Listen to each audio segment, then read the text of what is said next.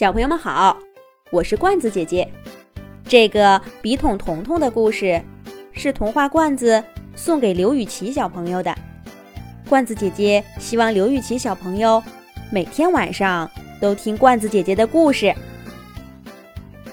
彤彤是一个漂亮的小笔筒，它有一个空荡荡的大肚子和浅绿色的外衣，跟家里许多家具家电一样。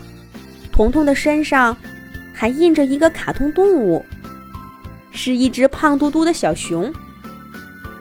自从考考小朋友成为了一名小学生，笔筒彤彤可发挥了很大的作用。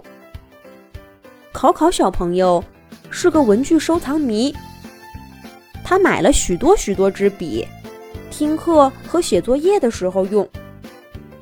这么多笔都放在桌子上。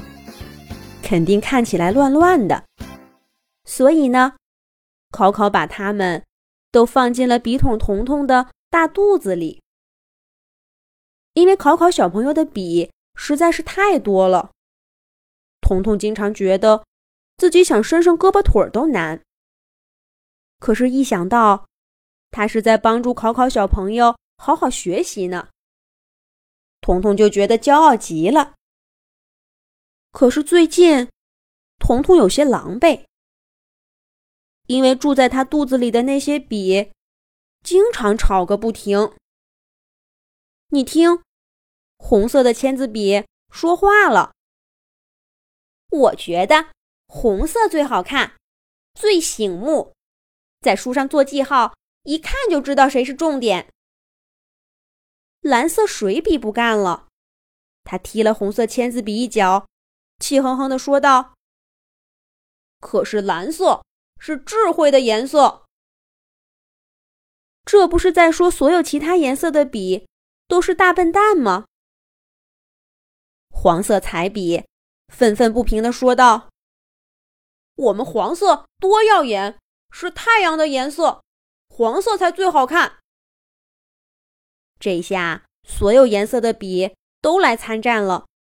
谁都说自己的颜色最好看，还不单单是颜色不同，笔筒里的笔还有各种不同的功能，有钢笔，有水性笔，有圆珠笔，光是铅笔呀，就分木铅笔和自动铅笔，而且这些笔还都来自不同的品牌。他们不知道哪天就因为什么事情吵个不可开交。今天这两支笔是一伙的，明天那三支笔又凑成了一堆儿，吵得笔筒彤彤头都大了。彤彤可搞不清楚他们之间的关系，他真不明白，不都是笔吗？用来写字的笔，哪里就有了那么大的不同？可是考考小朋友在这方面可是个专家。他清清楚楚的记得每支笔的颜色和作用。每次写作业的时候，都会把那些笔一支一支的从笔筒彤彤的肚子里拿出来，认真的在课本和作业本上做着不同的标记。这个是老师课堂上说的，这个是妈妈告诉我很重要的，呃，这个。是我自己想的，而每一次考考做这件事儿的时候，笔筒里的笔都在暗暗竞争着。他们谁都觉得自己最适合来画最重要的知识点。各种颜色、各种品牌、各种性质的笔，暗暗的把自己滚到考考手边儿。一会儿是一支蓝色的签字笔，一会儿。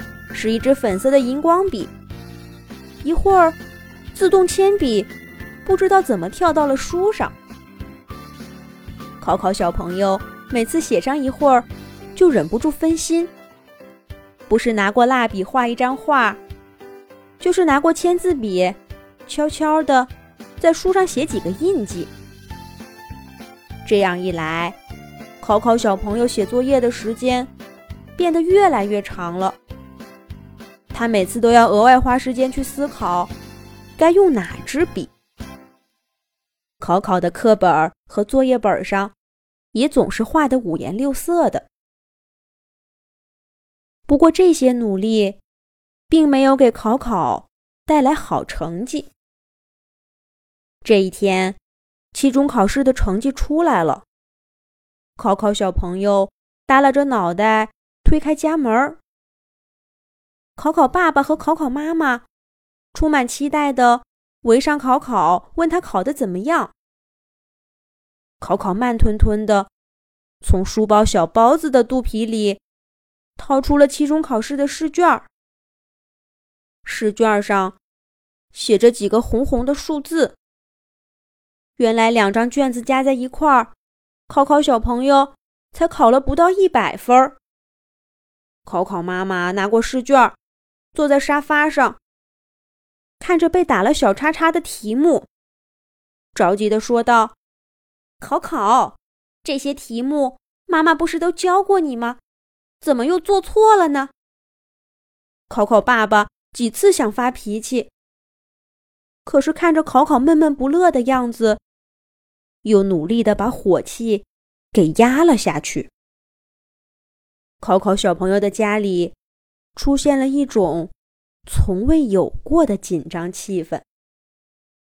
吃饭的时候，考考爸爸和考考妈妈都不说话。考考小朋友也低着头，不知道在想什么。而他们更不知道的是，在考考的屋子里。所有的笔正在彤彤的肚子里吵得不可开交。红色签字笔抱怨着蓝色签字笔：“都怪你！我就说该让我来写重点吧，我的颜色多醒目，你非要写，怎么样？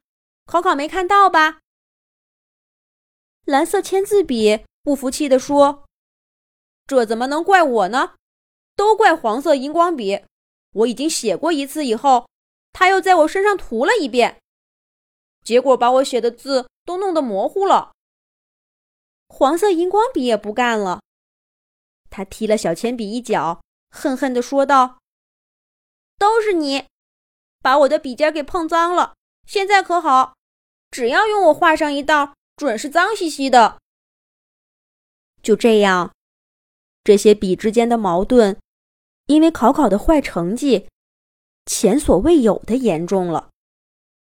小笔筒彤彤劝住了这个，又按不住那个。刚刚把那个安抚好，另一个又哭了起来。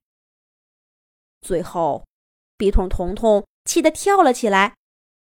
只听见哗啦一声，五颜六色的笔洒了一地，有的滚到了桌子角。有的滚到了床底下，还有的被书桌罗罗的桌子腿儿给绊住了。这下好了，只剩下没几支笔躺在桌子上，谁也听不到谁的声音，也不用再吵了。笔筒彤彤觉得整个世界都安静了。这么多天以来，他第一次睡了个好觉。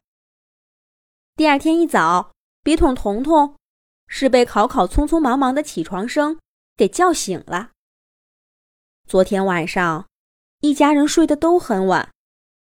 考考小朋友在自己的小床上翻来覆去的睡不着。考考爸爸和考考妈妈屋子里的灯也亮了半夜，他们都在为考考的学习发愁呢。结果今天一早，考考起来晚了，得抓紧时间了，要不然就迟到了。考考小朋友匆匆忙忙的吃好早饭，准备收拾书包去上学。可是当他到笔筒彤彤的肚子里来拿上学用的笔时，却发现只有三支笔还躺在桌子上，一支黑色的，一支蓝色的和一支红色的。考考小朋友慌了，这这可怎么办呢？我的笔都不见了，这下更没法好好学习了。可是已经七点多了，没有时间再找了。考考妈妈把仅剩的三支笔装进文具盒里，拉上考考，匆匆忙忙的出门了。今天在学校里，老师讲了新的内容。可奇怪的是，没有那么多笔干扰的考考小朋友，听得格外的认真。他只用这三支笔，就记下了所有的重点，听懂了整堂课。快下课的时候，老师进行了一个随堂小测验，考考小朋友第一次考了一百分儿。一百分儿呀！